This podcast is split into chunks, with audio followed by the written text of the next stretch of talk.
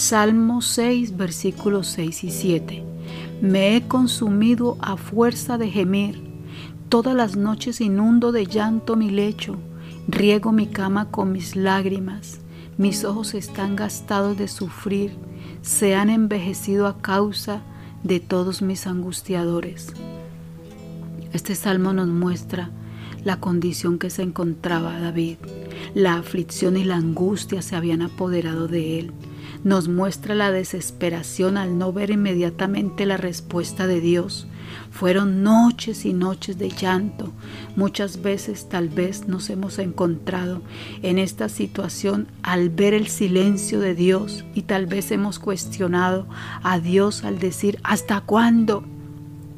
como lo expresaba David en el verso 3, ¿hasta cuándo he de padecer esta enfermedad? ¿Hasta cuándo vería a mis hijos en malos caminos rebelándose contra mí, contra Dios? ¿Hasta cuándo pasaré tanta necesidad económica? ¿Hasta cuándo mi esposo me maltratará?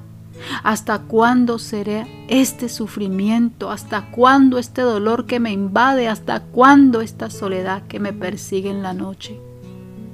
Estudiando este salmo, en mi espíritu siento y veo camas inundadas de llanto, de angustia, de dolor, de depresión en estos tiempos tan difíciles, de tanta enfermedad, de tantas muertes, tanta violencia, aún muertes inesperadas, personas que sienten que la vida se les va junto a su ser querido que partió, pero todo debe tener un límite.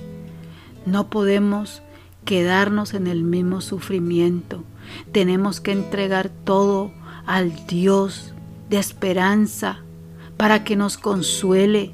En el Salmo 94, verso 19 dice, en la multitud de mis pensamientos dentro de mí, tus consolaciones alegraban mi alma.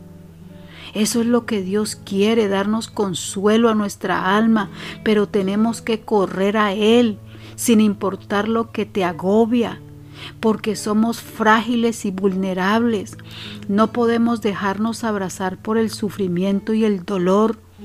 Este David que mató al gigante, que peleó con fieras, que ganó batallas, que dirigió el ejército más poderoso de su época, llegó el momento de sentirse el hombre más frágil. El salmista menciona a sus angustiadores como los enemigos de Dios, pero entendemos que son fuerzas demoníacas y espirituales que vienen a robar la paz de los creyentes con el fin de destruir. Primera de Pedro 5, verso 8 dice, Sed sobrios y velad, porque vuestro adversario, el diablo, como león rugiente, anda alrededor buscando a quien devorar.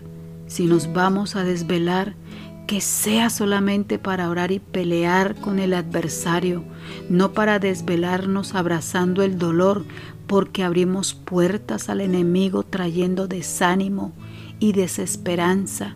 No es malo llorar porque es una manera de desahogar, pero que ese lloro no se convierta en un sufrimiento que consuma tus fuerzas. Recuerda que Jesús es nuestra esperanza y nos da descanso. Jesús dice en Mateo 11, 28, Venid a mí todos los que estáis trabajados y cargados y yo os haré descansar. Llevad mi yugo sobre vosotros y aprended de mí que soy manso y humilde de corazón y hallaréis descanso para vuestras almas. Porque mi yugo es fácil y ligera mi carga. Él no nos garantiza que no hay sufrimiento, pero nos garantiza que nuestras cargas con Él son más livianas. Dios te bendiga.